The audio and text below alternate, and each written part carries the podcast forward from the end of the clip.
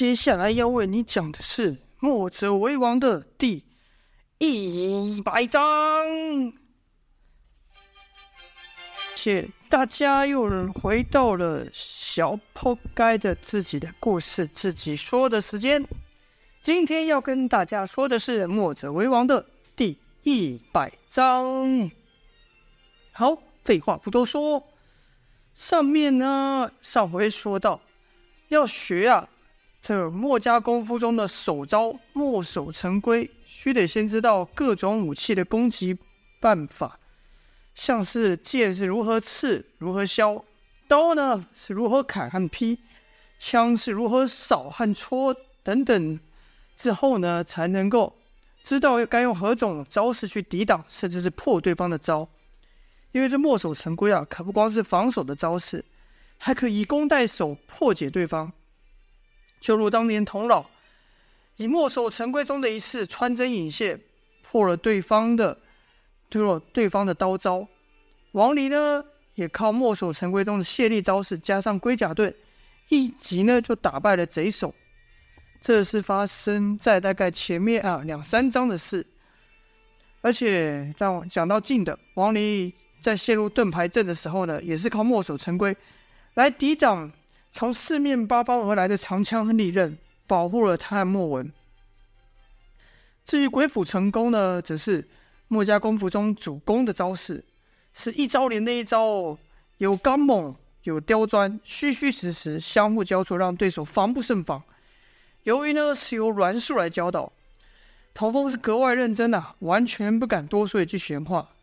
而这刚猛的路子也是童风所熟悉的，所以这鬼斧神工的练起来呢。童风学习的特别快，叶萧和王林呢等人，他不只是教童风练武而已，也教村里的其他人。他们选了几个体格好、反应快的人，分别教这几人一人一招。燕霄时不时还在一旁亲自指点。当然啊，他们教给他们的武功啊，比教给童风简单多了，如此才能让一般人都记得住。而且这传授武功还一。一般的门派不一样，一般门派都偷偷的传呐，不能让外人看到。他们传功夫是大家都可以看，都可以跟在旁旁边练。像徐勇啊这些新加入的家人也可以一起看。这样做的原因呢，是因为时间有限呐，叶萧等人无法一个一个亲自指导，才选出了几个人来，确认他们都学会了，传给他们的一招后，让他们再彼此去教。比方说三个人好了。三个人各学会一招，再教给彼此，那三个人不就学会三招了吗？各学会三招再传下去，这个村落啊，没一会时间就都学会了，使人人会武，都具有自保的能力。而叶萧对童风的判断也不错，童风修炼墨家武功后的进步可谓是一夜一不是一夜一日千里啊。童风也觉得，比起和师父冯继子学功夫时快得多。其实啊。这有一部分还得多亏冯继子的教导。若非冯继子开拓了陶风对于武功的领悟力啊，如此练起具有具体的动作可以依循的有固定套路的武功，童风才会觉得简单。虽然墨家的每一招每一式后面还隐含还还有许多衍生的杀招，但也只需要多加练习和记忆熟就可以了。不用像道家武功一样无中生有，这样呢，对童风练起来就不是问题了。加之呢，墨家是三套三个大系统的功夫：班门弄斧、墨守成规跟鬼斧神工，三个招式是相辅相成的。比方说，学会了班门弄斧的身法和巧劲，和王离所教各类武功的攻击方式后，班门弄斧所能发挥出来的力量就更快更强，等于是每多学会一个系统。对于另外两个系统就有更深的体悟。童风是越练越有心得，越练越有成就啊！越练就觉得和爷爷童岳更进一步，因为这些武功都是那日童岳使过的，所以童风对墨家的武功有一种说不上来的感情在，是终日练习也不会觉得疲倦。刚练时呢，童风连墨文的衣角都碰不到。可三日后，已经能闪过莫文数招，甚至偶尔还能回击个几招。尽管依旧不是莫文的对手，但也足够让莫文刮目相看了。开始时呢，童风每次都被阮硕打得鼻青脸肿，倒在地上，阮硕也不会去扶他，只会冷冷的说道：“起来。”几日后，童风已能在阮硕的手下挨过十招，虽然呢，最后还是被阮硕给打倒在地。至于王离所教墨守成规啊，由于大部分的时间都在学习其他武功的招式，所以进展不大。可其中墨守成规其中的卸力之法，和冯继时所教借力打力的原理是相通的，所以童风呢，对于墨守成规这个系统也学了个三四成。可越学越觉得，莫文、王离、阮树他们出手都比自己快，总比自己先一步到位，甚至是可以截住自己的攻击，好像他们早就知道自己会如何出手一样。童风本来以为是他们叫自己更熟练这门功夫的原因。可有几次，童风也耍个小心眼，使出无用拳法，毕竟是他们没学过的嘛。心想这样总不会被他们截住了吧？发现结果还是如此，这就让童风回想到第一次和莫文对招时的情况。莫文肯定是不知道无用拳法，没有见过，但他还是能先一步，在自己出手前截住自己的攻势。一日呢，当燕霄教完童风擎天功之后，童风就提出了这个疑问。燕霄说。那是匠心独具的功效。童风不解啊，就问：“匠心独具，那是什么武功？我也能学会吗？”燕霄笑了笑后说：“你当然能学会，只是这匠心独具没有招式。与其说是一门武功，不如说是一门技艺，需得长时间的经验累积才能掌握诀窍。而且每个人都有他习惯的方法，最重要的就是要花时间累积经验。”童风听完后说。听起来这门功夫跟师父的武功很相似啊。燕霄说：“匠心独具这门功夫比起道家的功夫算简单多了，只要做得够多，就能够熟能生巧。可道家的武功可不是靠时间长短就能累积出来的，讲究的是一个顿悟和先天的资质。你师父和我提过几次。”我也觉得这道家的武功是莫名其妙、摸不着边际啊，连我都是有听没有懂。童风又问道：“那我要做什么样的练习才能够学会这门匠心独具呢？”叶萧瞧了瞧，找到了几天前新来村落的那人说会帮人家盖屋的那个人，便起身对童风说：“嗯，这道理我看让他来和你说吧。”跟着呢，就带着童风朝那人走去。童风心里奇怪啊，心想：这人当初和我一起进来，这人不是当初和我一起进来这村子的吗？他怎么会匠心独具的功夫呢？那人啊，这几夜都忙着修理房子，很是专注。直到夜宵来到他身后，他才注意到燕霄，是赶忙放下手上的东西，说道：“抱歉，抱歉，没有注意到首领您来了。”那人听王离都叫燕霄首领，便跟着叫。说话时就要朝燕霄拜倒，燕霄赶忙伸手拦住，说道：“不必如此，不必如此，我和你们大家都一样。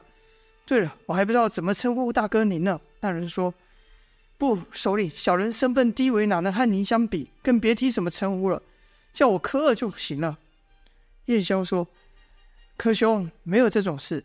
你是两个眼睛，两个眼睛，一个鼻子，一个嘴巴，我也如此，没有多生一样，也没有少生一样，所以我和你们。”都是一样，都是平等的。尽管燕霄如此回答，那柯二的神情依旧惶恐啊，心里想：首领怎么会突然找我？难道我做错什么事了吗？燕霄看到柯二紧张的表情，就安慰道：“别紧张，柯兄，今天我其实想请你教他一点事情。”说着，燕霄就把目光看向童风。柯尔忙道：“这位少侠是我的救命恩人呐、啊。”我哪有什么事情可以教他呢？他本领可比我大多了。若不是他，我恐怕早就死了。燕霄说：“不尽然，不尽然。其实我观察你几天了，修房子这件事你就很在行，他就不会。”可心想，原来不是自己做错事啊，就放下心胸口的大石，松了一口气，说道：“这点小事哪需要少侠动手？要修什么，尽管吩咐我就是。”燕霄说：“哎，那可不行！你看我们几人不也帮着大家干活吗？他怎么可以例外？”柯二就问：“那那我能教少侠什么呢？”童风听柯二叫柯二，童应该说童风看燕霄都这么谦虚了，而柯二还叫自己少侠，哪里好意思啊？赶忙说：“叫我童风就好了。”燕霄则说：“今天我就把他交给你了，你平常怎么做就怎么做，不需要特别做什么，你就把他当成一个跑腿的使唤就行了。”柯二忙道：“这可不成，这可不成啊！我哪敢对救命恩人这样做？”燕霄则说。我说可以就可以，对吧，风儿？童风也赶忙点头说道：“是啊，柯大哥，不用客气，我是真心想向您学习的。”柯二才勉强的答应道：“那、那、那我就照次了。”然后几天呢，童风和王离等人学完功夫，就来找柯二报到。一交给了柯二一个任务，就是柯二需将一半的工作交给童风去做。柯二是认真的教导。童风查看哪边的房屋有损，哪边的重心倾斜，哪边的支撑不够等等，那些柯二一摸就知道的事情，在童风眼里根本看不出来，是频频发问。科二自然是很耐心的解释给童风听，这道理呢是听懂了，可动手做的时候又完全不是这么回事。尽管科二，今天该说，尽管童风和科二做一模一样的动作，但成果一对比啊，科二那一半。修的是扎扎实实，童风修的那一面则是歪七扭八，重心不稳。科二只好动手帮忙修复，这补救的难度可比从头做起又更难了。可是就看柯尔东摸一下，西敲一下，就找到了错误，一下就修好了。童风便问道：“柯大哥，为什么我和你做一样的动作，结果就会差那么多呢？”柯尔就说：“少侠不用放心，这很正常。”这活啊，谁来做都一样。刚开始肯定是找不到问题所在，做久了自然就熟了。我这功夫还只是一般的，有些老师傅连碰都不用碰，一眼就看出问题，那才叫厉害。柯二单单是这说话的时间，就已经把童风的错误修补了大半，速度之快，那手法的熟练，让童风不由得不佩服啊。心里想，这门手艺可真是不简单。跟着便说。柯大哥，你可不能把事情都帮我做完了，这样我不好向先生交代啊。柯二才停下手说：“哎，抱歉抱歉，你看我顺手就做上了。”童风说：“不如这样，这剩下的一半呢，你说一步，我做一步，如此呢，童风才算真正体验到什么叫做看起来做一样的动作，可事实上却还是有所差别。这用力的轻重、下手的角度。”何时该收，何时该放，等等都有诀窍，而且还不是一体通用啊！每面墙、每个屋、每个柱子的情况都不一样，这些窍门没几年功夫哪能领会？更何况这么短的时间，童风已经感受到这其中的难度是完全不下于修炼任何一门功夫。过几日呢，燕霄就问童风跟着柯二这集有什么体会，童风就将心得讲给燕霄听。燕霄听完后就说。这就是匠心独具的功夫了。童风不解啊，问道：“这修房子跟匠心独具有什么关系？”燕霄笑道：“当然有。你看柯二这么一碰，就知道哪一面墙哪里脆弱；手指一敲，就可以听出哪一个柱子的里面发生问题。你想，若这门手艺变成了功夫，不就可以知道哪人的弱点、武器招式哪个边地方强，哪个点脆弱了吗？”听燕霄说话的时候，童风脑里就浮现了童老曾经说过的话。童老曾说：“天下万物都有弱点，即便是最坚硬的东西，如果能发现那窝弱点，以全力击之，那么再坚硬的东西都挡不住。”脑里想的，口中就顺口念了出来。童风就说：“不是童风。”燕霄听到后就说：“这确实是匠心独具的内。”应该说那个内功心法，你是从王丽那听来的吗？童风摇摇头说：“不是，爷爷和我说的。”叶萧拍了拍童风的肩呐，说道：“风儿，你要知道，童老是真的很爱你。”童风听叶萧这么一说，忍不住眼眶又红了起来。沉默了一会呢，叶萧想说，就想岔开这个话题。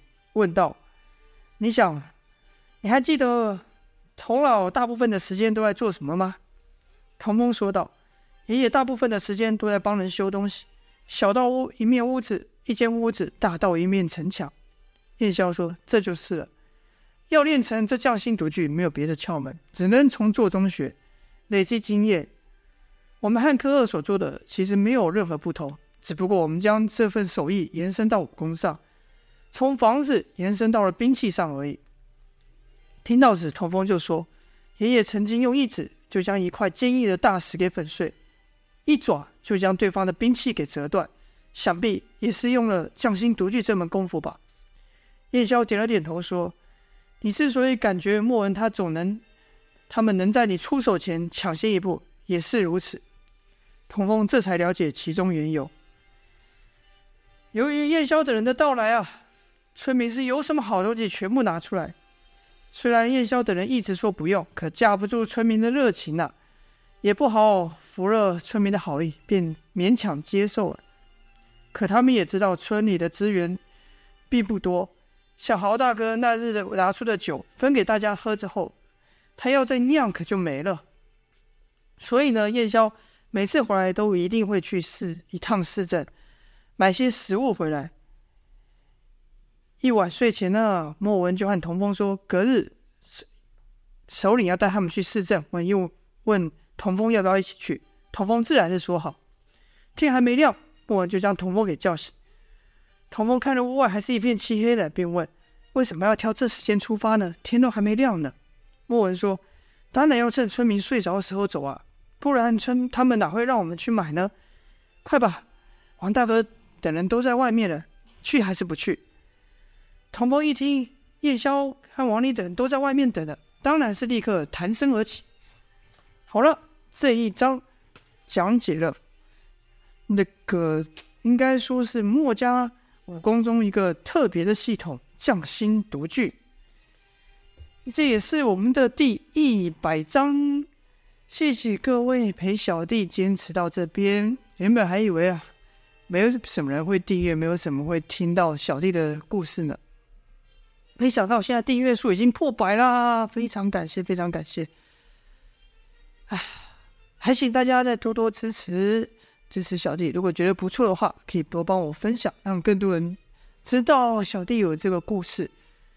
谢谢谢谢，下一个时间我们再继续说更精彩的。墨者为王。